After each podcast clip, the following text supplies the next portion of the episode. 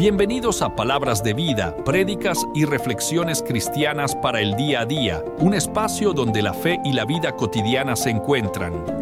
En este podcast te invitamos a sumergirte en un viaje de reflexión y esperanza, explorando las enseñanzas cristianas a través de un lente moderno y aplicable.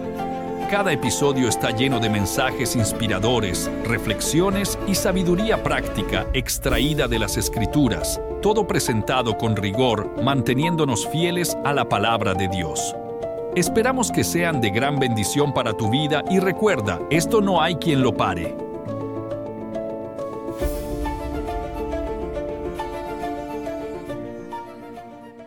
Un hombre que abrió las puertas en los misioneros la salvación entró a su casa. Hemos visto cómo el Señor ha hecho, sigue haciendo y podrá tener muchos defectos. Tiene muchos, muchísimos. Horriblemente defectos. Y digo yo, ¿quién no? Pero es un hombre con muchas más virtudes. Tiene un corazón gigante. Yo creo que pocos aquí pueden decir que Él no la ha ayudado de una manera u otra. Ha abierto su casa a muchas familias de esta congregación, ha apoyado económicamente, eh, con todo siempre que él tiene, junto a su esposa, siempre ha estado ahí. Cuando ha visto la necesidad, siempre, siempre ha colaborado, siempre ha ayudado. La verdad que es una bendición. Yo honro, honro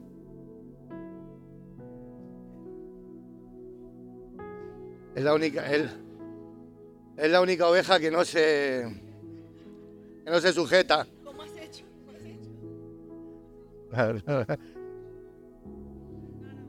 Me está costando presentarte, eh, me está costando. Quería que oráramos antes de que Jesús pase, que no se nos va a olvidar. Por Elena, ¿ven?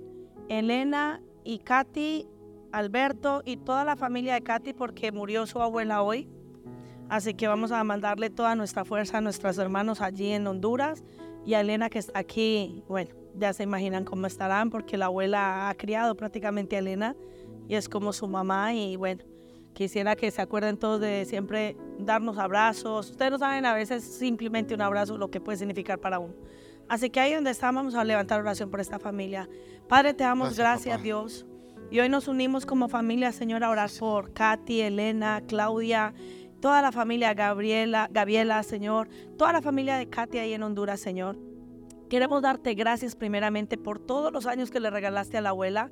Gracias por el privilegio que me diste a mí de conocerla personalmente y a toda su familia, Señor. Yo te pido que en esta hora, Señor, tú derrames un bálsamo de paz sobre cada uno de ellos, Dios. Que tú puedas, Señor, aunque es tiempos difíciles, aunque es un tiempo de desconsuelo, ellos puedan experimentar, Señor, el consuelo de tu Santo Espíritu. Señor, hoy nos unimos con ellos, como dice tu palabra, llorar con los que lloran, reír con los que ríen.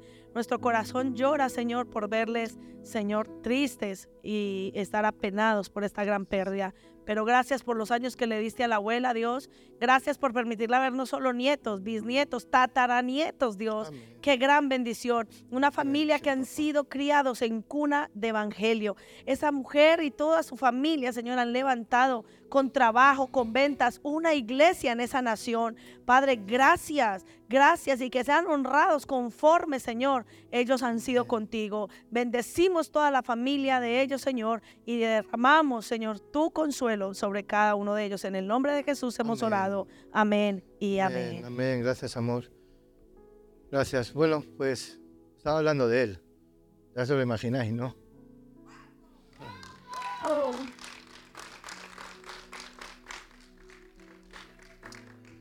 Él fue mi primer amigo en este país. Cuando yo salí del colegio internado, de monjas, de ese infierno, me encontré con este infierno. Sí, en ese tiempo. Era, tenía como 12 años, ¿verdad? Y mi primer amigo él, es él. Él no está aquí porque sea mi amigo, ¿eh? también aclaro. Sí, este fue el hombre que abrió la casa a estos misioneros. Era un hombre que yo, suéltame, ¿vale? Suéltame. A. Era un hombre que yo entraba, yo antes de, déjame contar esta anécdota, yo entrábamos por la, porque él siempre me estaba, y, pero esto, ¿y esto qué significa? ¿Y esto qué es? Y yo estaba, trabajaba con él, eh, no dormía con él, dormía con mi mujer, pero en la misma casa, y, y, era todo el rato pregunta, pregunta, pregunta, era un intensivo. O sea, no, o sea, era Eh, o sea, era un intensivo conmigo, era un intenso, ¿vale? Pero el hambre del Señor, el hambre de tal, eh, o sea, estábamos eh, prácticamente a lo mejor 12, 14 horas todo el rato con el Señor y Él pregunte y, tome y aprenda y aprenda. Y yo cuando veníamos de hacer una visita a 12 de la mañana, yo entraba así a la casa. Estamos así apagados y aquí, pero por miedo que se despertara, porque hacía así, ¡pum! Y abría la puerta, ¿qué quiere decir esto?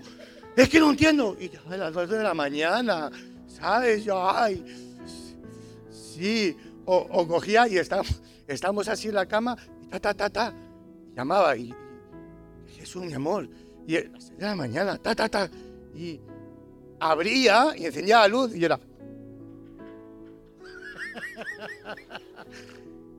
y era el hambre, el hambre de la palabra. Y así prácticamente un año que estuvimos en su casa viviendo, me dio trabajo, comida, eh, techo a mis hijos, todo. Y él, él tuvo su tiempo con el Señor. Como te digo, fue un intensivo, fue un año caminando con, los pastores, prácticamente, y él tuvo un crecimiento y ha crecido potencialmente también, ¿vale? Él ha ido creciendo, pero es un gran hombre de Dios que admiro, admiro y le quiero mucho. Quiero. Dios te use con poder. Ay, la alopecia que tiene no es por la edad, es por el desgaste. Y esta barriga es que Dios cumple sus promesas. Él me, prometió una mujer. Y, bueno, si queréis saber más, sígueme. Em, buenos días a todos, chicos. Sabéis que para nosotros es un día difícil, pero si de algo me quedo con la abuela es con su sonrisa. Siempre que esa mujer hablábamos y la veíamos, siempre estaba con una sonrisa. Y ella sufrió grandes pérdidas. Ha enterrado a, a sus hijas, ha enterrado a mucha gente. Ya su corazón estaba preparado, pero nunca perdió la, fe en el Señor, ni nunca renegó, ni... Y hace como, no sé, hace como un mes, o no me acuerdo muy bien, porque yo últimamente ando un poco... Una niña de dos años me tiene para todos los lados y honestamente me desgasta. Pero me dijeron de, de, que iba a predicar un domingo y dije, wow, tremendo. Y tenía una prédica, tenía una prédica. Pero esta semana me la cambian. El pastor ha dicho antes que no sabía por qué decían las cosas. Pues yo creo que vais a entender el por qué está diciendo hoy las cosas. La palabra que yo os traigo hoy se llama negociando con Dios. Negociando con Dios, hermanos. Y si leemos este encabezado, podemos intuir poquito, ¿no? Por dónde pueden ir los tiros, o no. Podemos pensar una cosa podemos parecer que va por aquí y luego va por allá. Porque Dios es, así, es impredecible. Pero que a lo largo del desarrollar esta, este sermón, prédica, llamarlo como queráis, reflexión, creo que al final vamos a ver en qué situación estamos nosotros con Dios. Yo no vengo a traer acusación a nadie, ni mucho menos porque el primero que se ministra es uno mismo. Entonces, a mí mismo no me voy a acusar, pero sí he de reconocer dónde estoy fallando. Y no hace falta nada más que dar una vuelta por el mundo sin salir de casa. Eh, si nos metemos, igual que en redes sociales, también tenemos medios de comunicación. Si vemos la televisión, radio, prensa escrita, nos podemos dar cuenta de cómo está la situación actual, cosa que anteriormente no se podía saber, a no ser que fuera a un largo plazo, porque no había tanta rapidez a la hora de recibir información. Por eso cuando dicen que Cristo viene pronto, es para que estemos espabilados, porque tenemos que estar ya atentos, porque las cosas vienen súper rápido.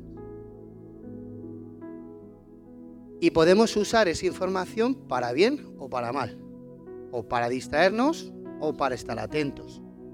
Porque de igual manera que tenemos medios escritos, información, televisión, internet y todo, también tenemos tiempos de ocio, los cuales pues, tenemos Netflix, tenemos, no sé, seguimos a nuestro equipo de fútbol, estamos esperando toda la semana a ver qué hace el Atleti, el Barcelona, el Madrid, el, Olimpia, el, el, Lima o quien sea, de quien seáis fans o forofos. Y también podemos hacer muchas cosas con amigos. Podemos jugar juegos juntos, los chavales, que ellos se juntan y juegan juegos. Y qué bonito, ¿verdad? Ver crecer a nuestros hijos en esa tesitura, en esa protección. Esa protección que como padres nosotros tenemos esa obligación y esa responsabilidad de cubrir las necesidades. Y no es negociable. Una responsabilidad que no se negocia. Por eso muchas veces cuando nosotros negociamos con Dios no estamos entendiendo lo que estamos haciendo. Son tantas las cosas que podemos ver y darnos cuenta de la suerte que tenemos que el otro día mirando, ya os dije, solo tuve, bueno, tuve una semana, pero gracias a Dios el Señor me dio los tiempos para poder, para poder verlo. Os voy a leer textualmente las cosas que ahora mismo están sucediendo en el mundo. Empecemos por, fíjate, hambrunas. Hace poco escuché unas estadísticas que para un hombre de mi edad, nacido aquí, jamás llegaría a pensar que supera la sociedad. Para un hombre español, nacido en la edad del 77, en el cual yo jamás he visto ni hambruna, ni pobreza, ni nada por el estilo, simplemente pensar de que hay 700 millones de personas, 700 millones que se sepa, que sufren hambre severa en el mundo y si encima has nacido en países como Nigeria, Sudán del Sur, Somalia y Yemen, estás en el grupo de 20 millones de personas que no van a poder llevarse nada a la boca, no un día, sino varios días. Yo entendería esa queja.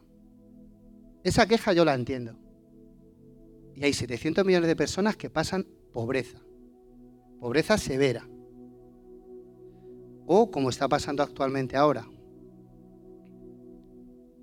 un atentado terrorista a un grupo llamado Hamas, que es, todo el mundo sabe que es el brazo armado de Irán, atenta contra, contra una nación que es el pueblo de Israel y, ni cortos ni perezosos, pues empiezan a asesinar desde crío, mujeres, secuestros. Comienza un conflicto armado. Pero el año anterior, por estas fechas, tenemos otro conflicto armado, Ucrania contra Rusia.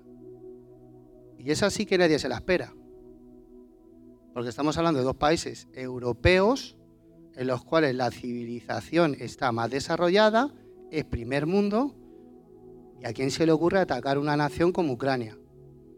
Sus motivos, no sé, porque es que a nosotros se nos escapa. Pero te va más allá, Armenia y Azerbaiyán. Irán, obviamente, por lo que hemos hablado antes. Etiopía, República Democrática del Congo, Grandes Lagos, Sahel, Haití y Palestina.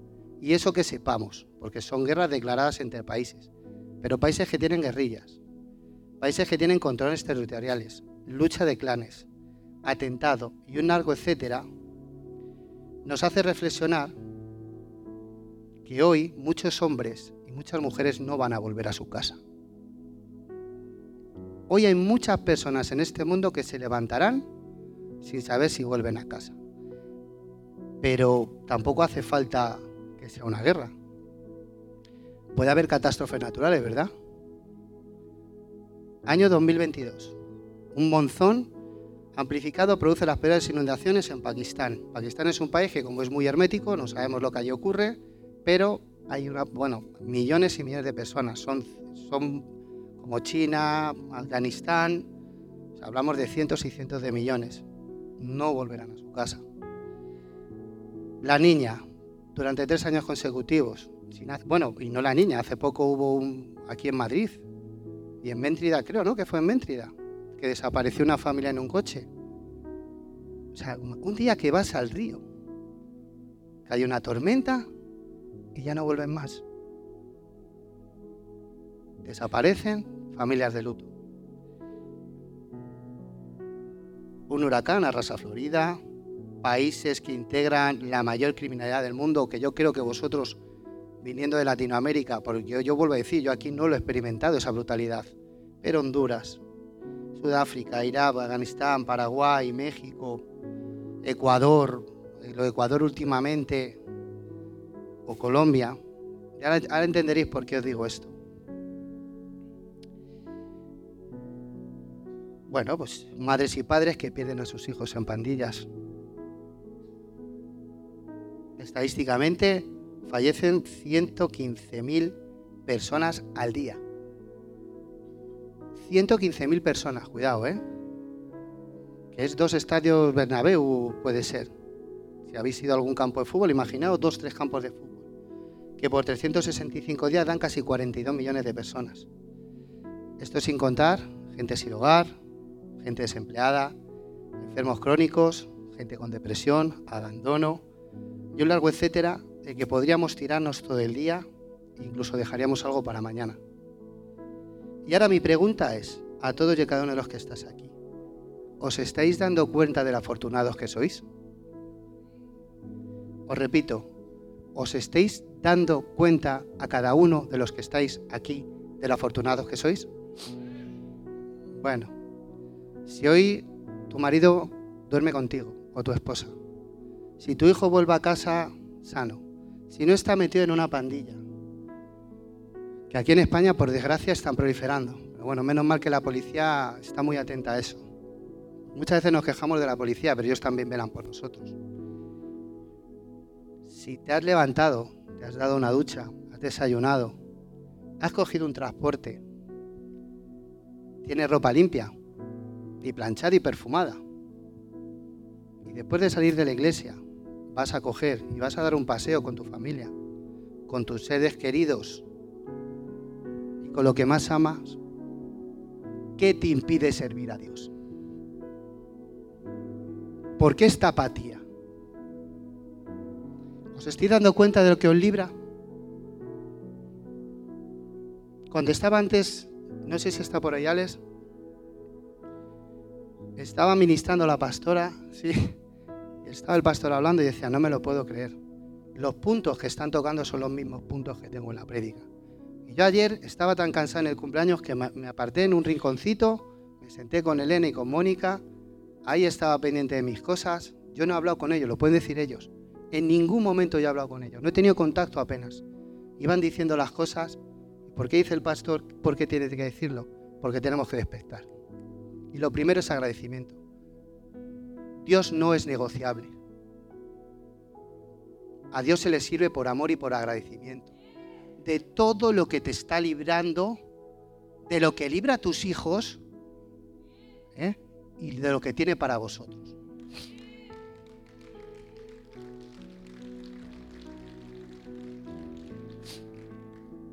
Punto número uno.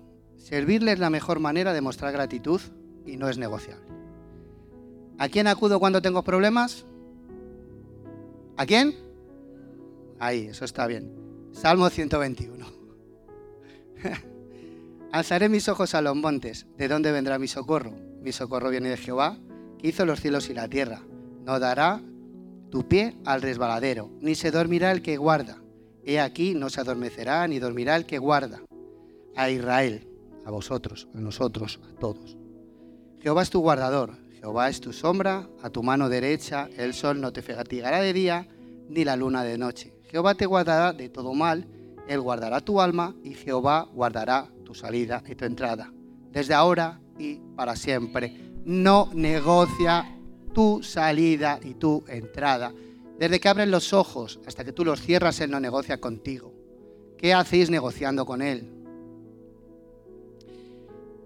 De igual manera que un niño acuda a su padre o a su madre cuando necesita algo, tiene un problema, así somos nosotros. Cuando estamos en tribulaciones, en pruebas o en momentos difíciles, nosotros miramos al cielo y clamamos. Y decimos frases como, Dios, ¿por qué? Señor, ayúdame. o Señor, ¿qué quieres mostrarme? ¿Quién de aquí nos ha hecho esas tres preguntas? ¿Quién de aquí nos ha hecho esas tres preguntas? Entonces, ¿qué es lo que queremos decir con esto? Es un indicativo de la deidad de Dios, reconocemos a Dios como nuestra solución. ¿Entendéis? Yo no le voy a preguntar si necesito algo de Luisito, eso le voy a preguntar a Benjamín, voy y se lo pregunto a Luisito. Entonces, si yo voy a pedirle a Dios, reconozco su deidad. Entonces, yo no puedo negociar luego con Él cómo tiene que hacer sus cosas conmigo. Dice, ¿de dónde vendrá? reconoceros claramente nuestra dependencia. Y cuando Él dice que no te alcanzará, que Jehová es tu sombra, tu mano derecha, cuando tú caminas, ¿dónde se proyecta la sombra? Va detrás tuya. Te está diciendo, yo voy a ser como esa sombra que siempre voy a estar contigo, en todo momento, pase lo que pase. Te está haciendo un símil para que entiendas de que nunca te va a dejar ni te va a desamparar.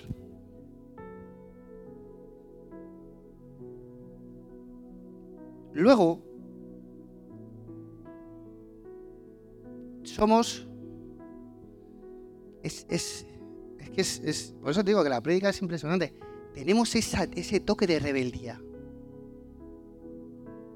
Si Él nos ha creado a nosotros, el manual de instrucciones es este. ¿Cómo le voy a decir yo a, Dios que, cómo hacer las cosas? Él ya ha dejado la instrucción dada. Y nos lo ha dejado para evitarnos precisamente y guardarnos de todo mal. Pero vamos más allá. Cuando yo leo el Salmo 121, yo leo una declaración de amor hacia mí. Para mí es como si fuera una carta en la que dice, hijo, no te preocupes, estoy aquí. Para mí es una carta de amor hacia mí. No es simplemente, sí, porque me va a guardar y porque no se cae. Y cuando luego me ponga malo o enferme.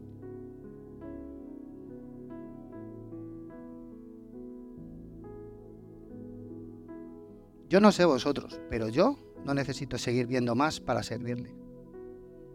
Yo no sé, de verdad, yo no sé vosotros. Y ojalá esto os traiga ese impulso para que vosotros tengáis claro de que no hay nada mejor que servir a Dios. Indispensablemente como estemos, porque va a haber momentos muy difíciles y malos, de verdad, en los que a uno no tengan ganas. Pero el consuelo, el socorro, el guardar, viene de Él, no viene del hombre.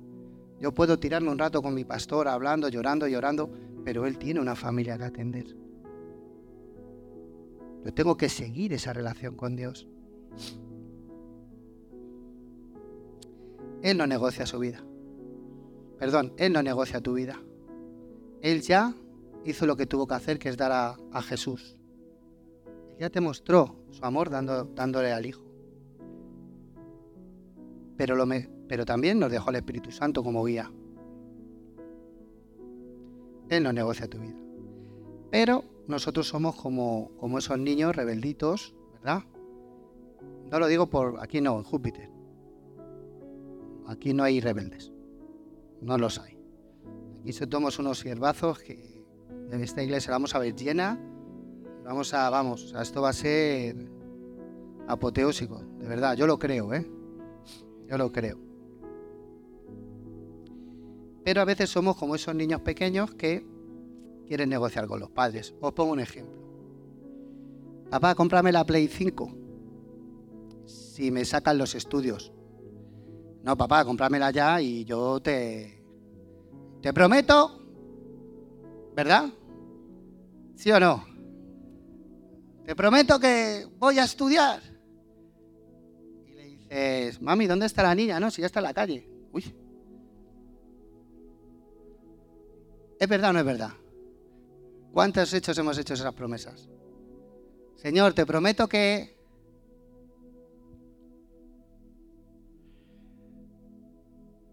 Y cuando nosotros empezamos a prometer y no cumplimos, ¿cómo, se queda Dios?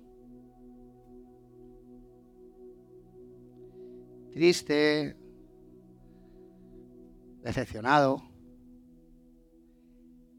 diciendo, vaya hombre, y yo que sí se la quería dar. ¿O penséis que Dios no quiere dar las promesas que tiene la Biblia para nosotros? Pero lo queremos a nuestra manera. Somos hijos de Dios, somos hijos del Señor, somos lo más grande que hay. Muy bien, pero empezamos a negociarlo todo. Nos empezamos a hacer caprichosos. No empezamos a entender que es una responsabilidad. Ser hijo de Dios no es fácil. No es nada fácil. El cristianismo no es fácil. Por eso Luis es por lo que llevas dentro. Pastora, es por lo que llevas dentro. Pastor, es por lo que portas. pero Jesús dijo, estaré con vosotros hasta el fin de los tiempos. Nosotros sufrimos persecución por lo que llevamos dentro. Porque no somos tan importantes. Creerme. Si de verdad Dios aplicara juicio en vez de misericordia, aquí no había nadie. Pero nos gustan las promesas. Nos gusta prometer. Nos gusta en todo momento mirar al cielo y... Dios, por Dios. Todo el tiempo. Y mira, como a mí me gusta también los juegos de palabras, es una cosa que no sé por qué, pero me gusta, igual que versionar canciones y cosas así, pues alguna... Lo que, lo que dice el pastor es verdad, yo tengo el don de caerle mal a todo el mundo. No sé por qué, pero bueno. O cuando me necesitan, ahí estoy, pero es verdad, es cierto. ¿eh? Yo también podría contar anécdotas. Pero yo a veces pienso y digo, joder, tan mal, tan, tan mal caigo. Pero bueno, nunca le prometió el Señor cambia a mí. Pero se aprendió una cosa, que más vale un gramo de hacer que un kilo de decir. Hay gente que es muy elocuente, pero que luego, como decía él, diezmo en otra iglesia, pero luego si sin hijo se me da a tirar de un cuarto, el otro está durmiendo con su mujer gastándose la pasta y aquí los que estamos dando el callo pues somos otros. Pero bueno, también le hicimos una promesa que es que le íbamos a servir y eso entra el paquete. Y hay muchos tipos de tormentas, o sea, de promesas, perdón. Está la promesa de las tormentas. Promesas tormentas son aquellas que se hacen en medio de la tormenta y que parece que Dios nos tiene que sacar de las mismas aunque las hayamos provocado nosotros mismos. Hay tormentas que te pillan, porque yo créeme que yo me llevo aguantazos sin saberlo por qué. Me he reído y he dicho, ¿y esto por qué viene? Pero, ¿y nosotros? ¿Cuántas veces nos hemos metido en esas tormentas? ¿Y a quién clamamos? Ahora, apúntate ahí en la tabla de tu corazón. No te voy a decir ni boli ni papel, pero apúntate en la tabla de tu corazón. Si le has hecho alguna promesa así a Dios, que te la traiga el Espíritu Santo a, memoria. Luego las de sustentación. O sea, son promesas que a mí personalmente al principio me costaba un poquito más, hasta cierto punto, incluso hace poco me, ofrecieron un, negocio bastante bueno, pero que me impedía venir los domingos. Y empecé a negociar. Hasta tal punto que decían, pues no sé cómo lo hago, pero bueno, al final Dios fue lindo y me dijo, mira, ¿sabes qué? Como conozco tu corazón, el negocio se va. Si me, señor, ¿estás seguro que sí? yo me la juego. Si me das un trabajo, me pongo a ofrendar y a diezmar. ¿Quién ha hecho esa promesa? Aquí no, ¿no? ¿Verdad? ¿Y por qué solo un 20% de la iglesia ofrenda y diezma? Si todos tenemos más o menos trabajo.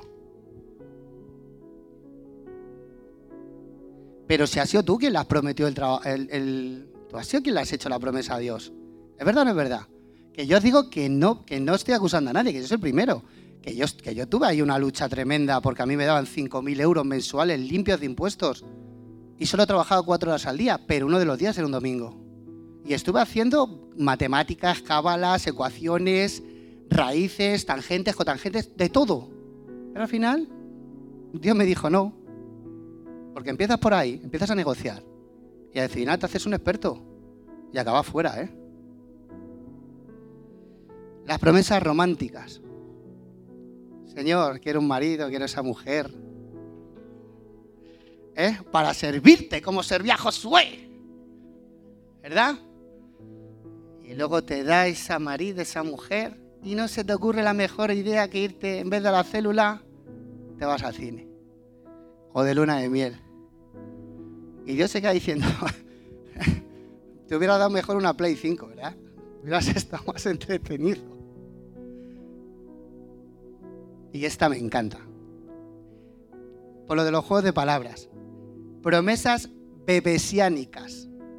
En vez de mesiánicas, bebesiánicas. Mujeres que anhelan tener a su hijo igual que el pueblo de Israel anhelaba que llegara el Mesías. Pero resulta que Dios les da el hijo y el hijo es mago, porque hace desaparecer hasta la madre de la iglesia. Prestidigitador el hijo le salió.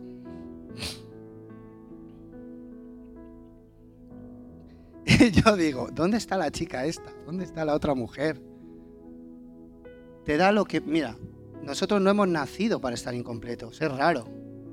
Que a veces, que, a veces decimos, Señor, te la llevas o te la mando. Pero nosotros hemos nacido para ser unos. Y, obviamente Dios es un Dios de orden, hace las cosas en orden. Por eso, si tú estás negociando con Dios, tú has cambiado las prioridades.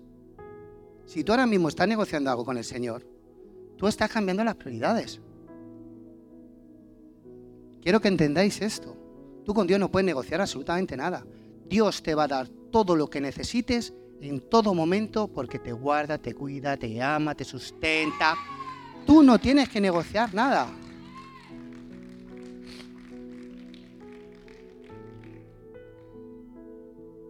Por eso, siempre estamos negociando en vez de estar obedeciendo. Cambia la negociación por la obediencia vas a ver cómo te va a dar tu matrimonio, tu hija. Cámbialo, o sea, es, cambiar el concepto.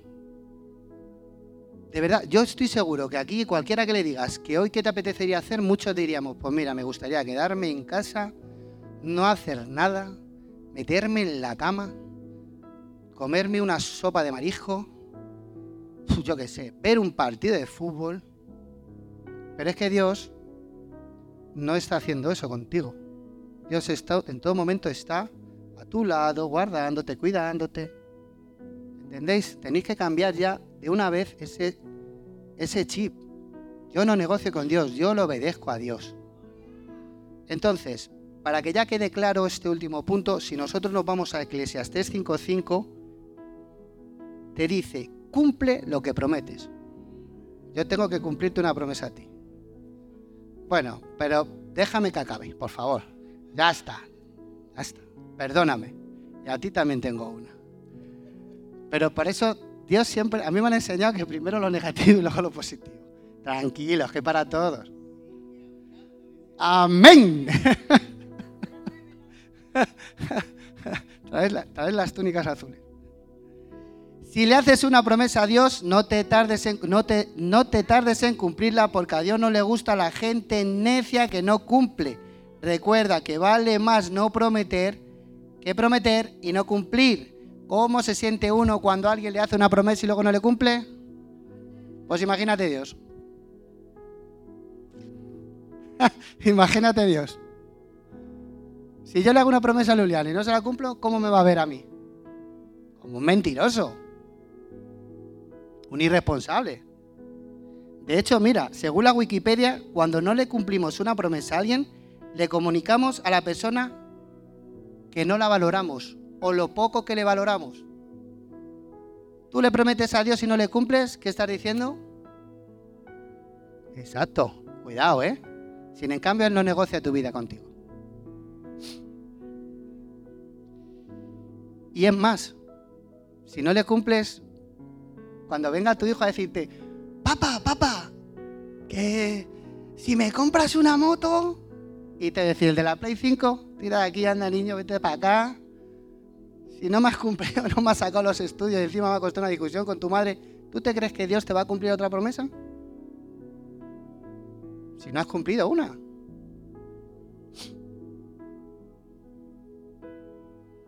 ¿Por qué? Porque Él sabe lo que necesitas. Y porque Dios es bueno y no se puede negar a sí mismo, Neles. Ay, Dios mío.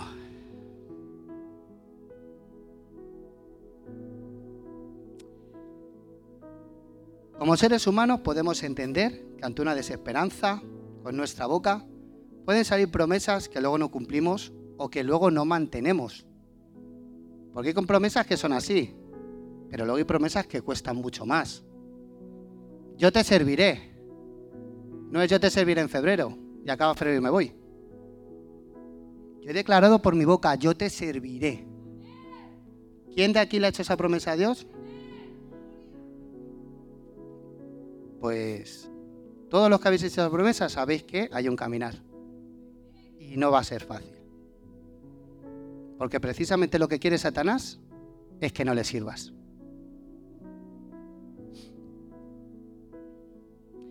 Y empezamos la negociación otra vez. Empezamos a justificarnos. Empezamos a decir, la iglesia no me gusta, no me gusta la alabanza, es que este horario me viene mal, porque no soy capaz de cumplir la promesa que yo lo he hecho. En vez de ser humilde decir, Señor, me está costando mucho. Me cuesta mucho todo esto. Ayúdame. Necesito que tú me ayudes. Porque morir a uno duele. Y tenéis que llegar a ese entendimiento. Porque para que mi hermano viva, yo tengo que morir. Y me va a tocar tragar. Pero yo no he venido por el pan. He venido por la semilla. No es fácil, pero no hay nada mejor que esto. Porque esto es sentirse vivo de verdad. El velo cuando se cae, tú ya estás vivo. Por eso decía, dejan que los muertos se entierren a sus muertos. Y yo veo el dolor de mi, mi prima, porque para mí es mi familia. Veo el dolor de mi esposa, y me duele no estar allí, pero sé que hay un consolador que está con ella. ¿Qué estáis negociando con Dios? Dios no, no rechaza un corazón constricto y humillado. Nunca jamás. Si nos vamos a 1 Samuel 1, 10, 11, yo pongo a esta gran sierva siempre de ejemplo, que es a Ana. No sé si conocéis la historia de Ana.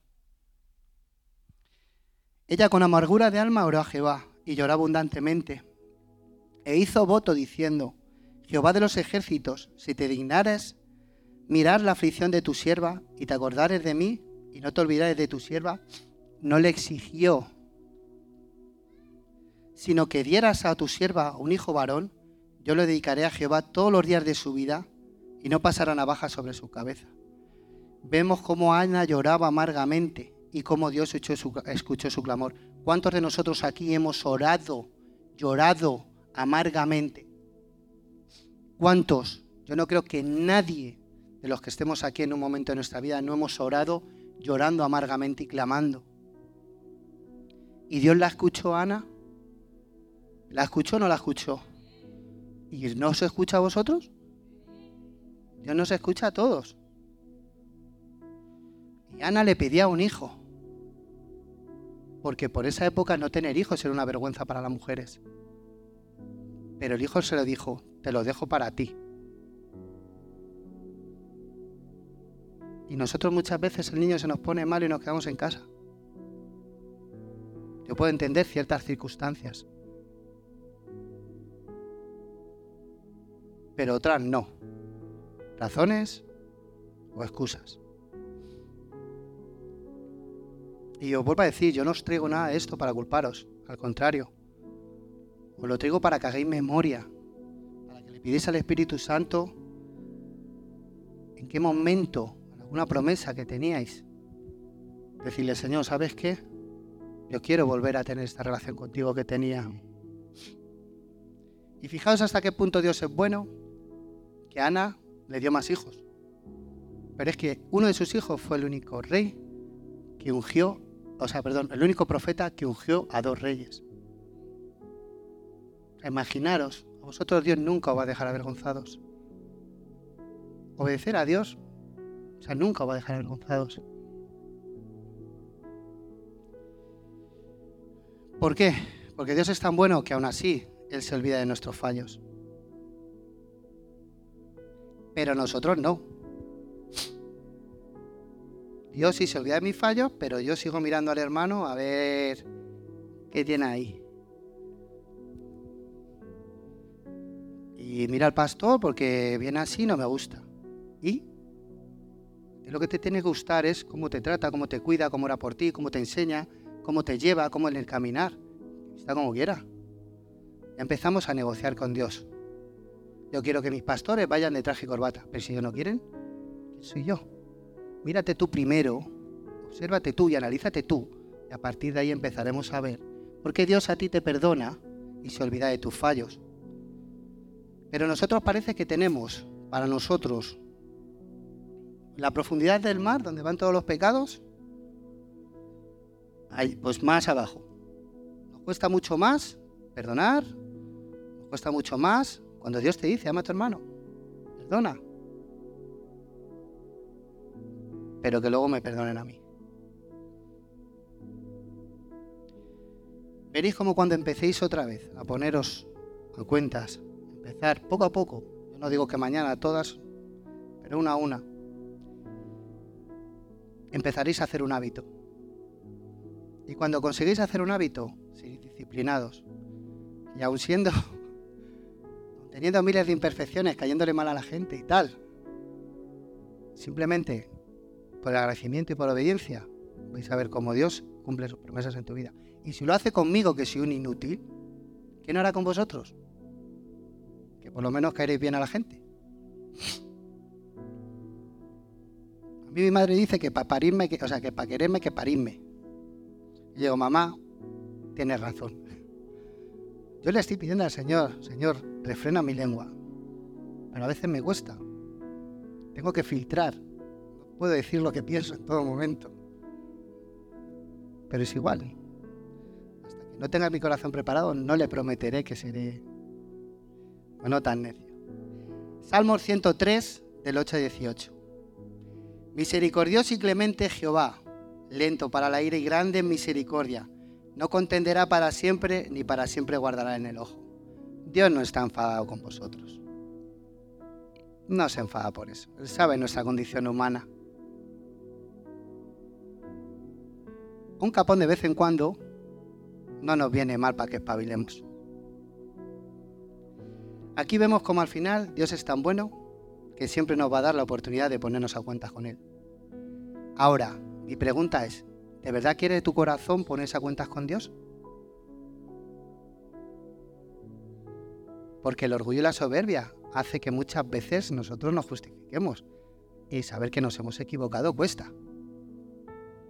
¿De verdad vosotros queréis poneros a cuentas con Dios? Preparar vuestro corazón. Dice, lento para ira y grande misericordia no contenderá para siempre. Si Él hiciera, si Dios nos pagara conforme a nuestras iniquidades, pastor, eche el cierre que nos vamos de aquí. O sea, madre mía, si pagara con nuestra condición pecadora, con todo lo que le fallamos, y aún así nos atrevemos a seguir negociando. Pues os traigo una buena noticia. Ni lo hace ni lo va a hacer. Ni lo va a hacer. Porque ¿sabéis por qué no lo hace? Porque corrige al hijo que ama. Y con eso te tiene que ser suficiente. Dios te ama. Por eso cuando te corrige, te corrige porque te ama. Porque no se olvida de ti, ni, ni os ha desechado, nada.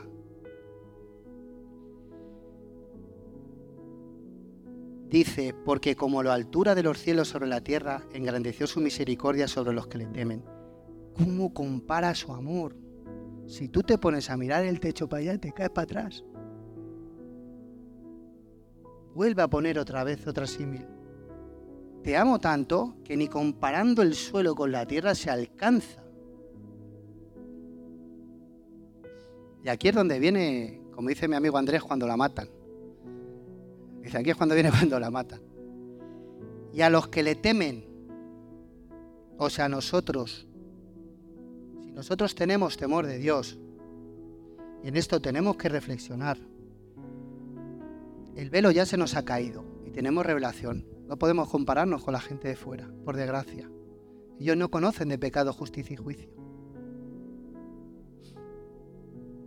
Y esto sí quiero que lo apuntéis. Esto no es casualidad. Esto es el propósito que Dios tiene en vuestras vidas y no va a parar hasta cumplirlo.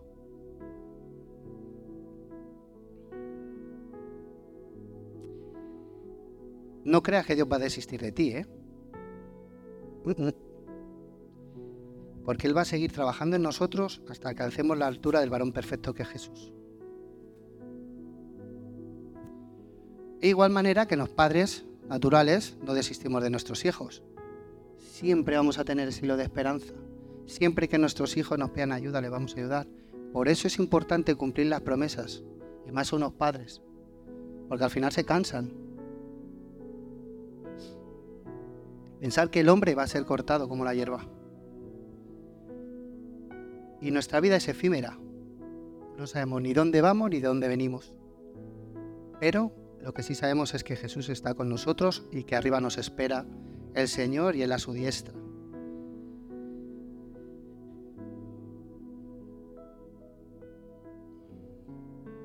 Si tú le has hecho promesas a Dios, cúmplelas. Cúmplelas. De verdad, Él no está enojado, ¿eh? Simplemente te dice, ven aquí, vamos a ver y vamos a empezar. Porque Dios quiere darte más, ¿eh? Pero si no eres fiel a lo poco, ¿cómo te va a poner lo mucho? ¿Tiene sentido? Si tu hijo no te cumple con la Play 5, ¿le vas a comprar la moto? No tiene sentido. Por eso cuando decía que guardan su pacto y se acuerdan de sus mandamientos, yo creo que es más claro no canto.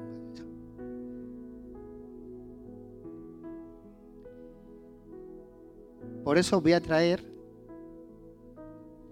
y ya acabo con esto porque ya no quiero tampoco alargarme mucho más, la solución a todo esto. ¿Sabéis lo que es un propósito de enmienda?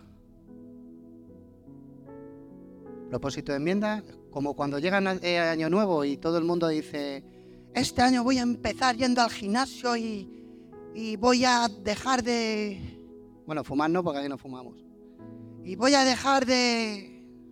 O voy a empezar a ofrendar y a diezmar. ¿Verdad? Que por cierto, aquí sí quiero hacer un énfasis. ¿Cómo es posible que podamos decir que le di a los pobres, o sea, no le di a Dios, que, que no lo veo, le voy a dar a los pobres? Hermanos, que vuestra casa, por Dios. Esto se sustenta entre todos. Luego no preguntéis por qué hombres tan guapos como yo, con buenos coches, no, mentira. Creedme, él cumple sus promesas. A mí me las ha dado. A mí me dio una, me dijo, comprarás sin dinero. Yo me quedé asustado porque es que yo compro sin dinero. O sea, voy a los sitios y he comprado furgonetas de zapatos. Las he comprado para luego pagar la Hacienda, pero me he quitado la deuda. Y ahí andamos. Dios hace sus cosas a su manera. Yo no puedo ponerme en una balanza.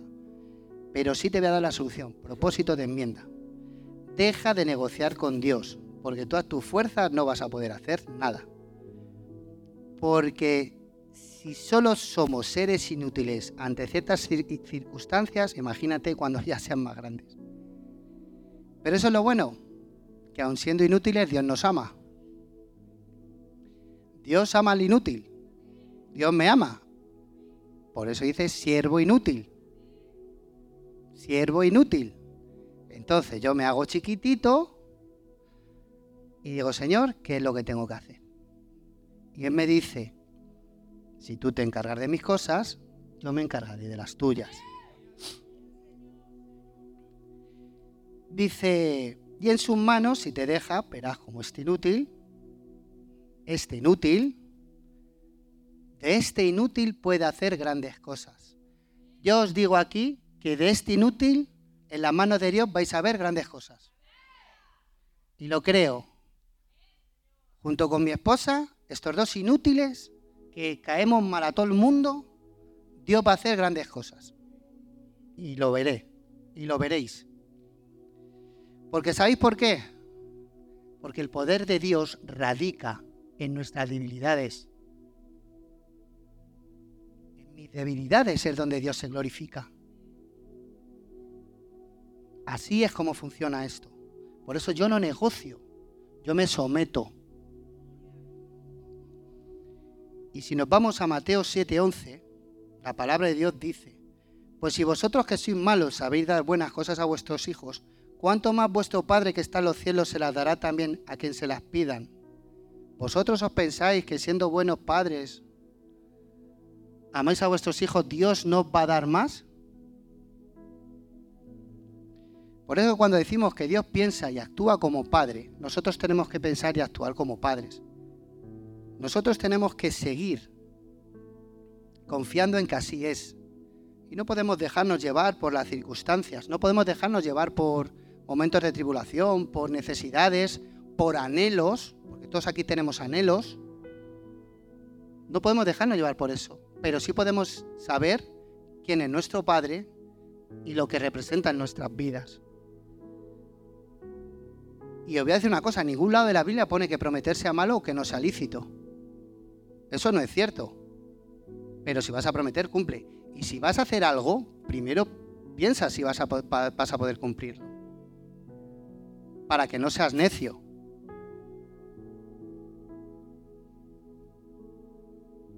Yo no creo que prometer sea malo. Pero, claro, si no lo cumples, ahí sí. Una palabra en la cual la transformas de bien a mal.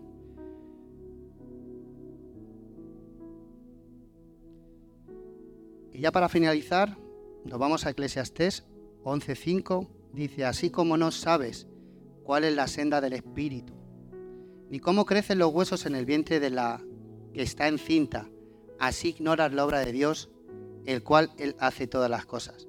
Jamás podremos comparar nuestra sabiduría humana con la ni nuestra capacidad, ni nuestros dones, ni nuestros talentos, ni un largo etcétera con la de Dios.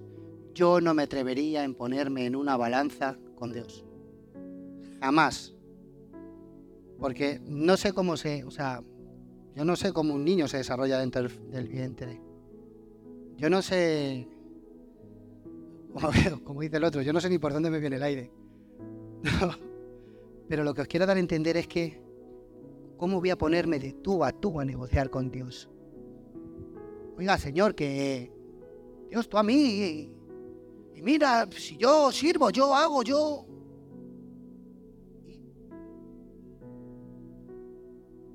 ¿Acaso estás mal en mi casa? ¿Acaso yo no te sustento? Somos como el hermano mayor del hijo pródigo que cuando llegó el otro dijo, pero padre, es que yo estaba aquí siempre contigo. Bueno, pues si quieres vete a revolcarte con los cerdos y luego me dice lo que se siente. Como mismamente la pastora decía antes, no es que los hijos quieren vivir, si hubieran vivido la vida que nosotros hemos vivido, a lo mejor os daréis cuenta de todas las cosas que os están guardando vuestros padres. Si nosotros viéramos los golpes que nos llevamos los padres en la espalda y que nuestros hijos no ven, a lo mejor tendríamos más humanidad entre nosotros mismos. Y para finalizar, Eclesiastés 12:14. Porque Dios traerá toda obra a juicio, juntamente con toda cosa encubierta, sea buena o sea mala. No recuerdo quién ha sido antes que lo ha dicho, creo que ha sido la pastora. No, el pastor que ha dicho que cuando lleguemos delante de la presencia de Dios, Dios nos va... ¿Y vosotros os pensáis que como llaneros solitarios vais a poder hacer algo? Sois la unidad de un ejército. Por eso no se puede negociar con Dios, porque Dios es un Dios de orden. Dios ha puesto pastores, ha puesto líderes, y nosotros, pues si queremos seguir subiendo, tenemos que trabajar, obviamente, hay que prepararse. ¿Por qué? Porque a lo mejor es lo que dice con el libro, tú no lo necesitas, pero otra persona sí. ¿Con qué testimonio le va a decir un exalcohólico a un alcohólico que deje de beber? O un tío que fuma le va a decir, no, mira, es que fumar es malo. Y dice, pues usted está fumando. Pero Dios va a ver lo que tú has hecho por él. Si desde que te has levantado ya has visto a tus hijos Solo con eso ya tenías que estar aquí dando gracias.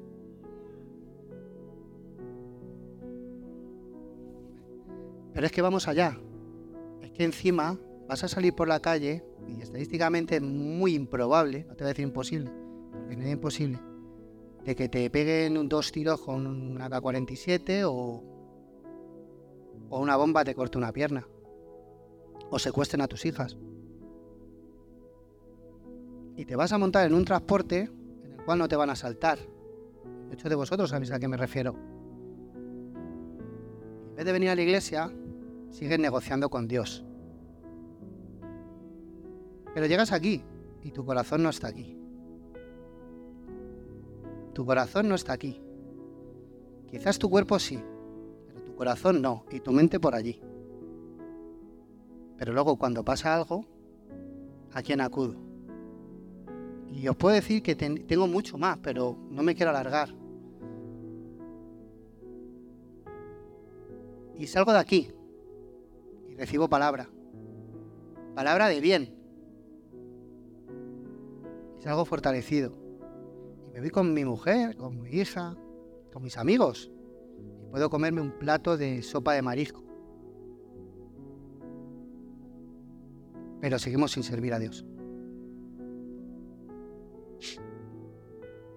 Para mí lo tengo claro, con Cristo es suficiente, me basta, me sobra.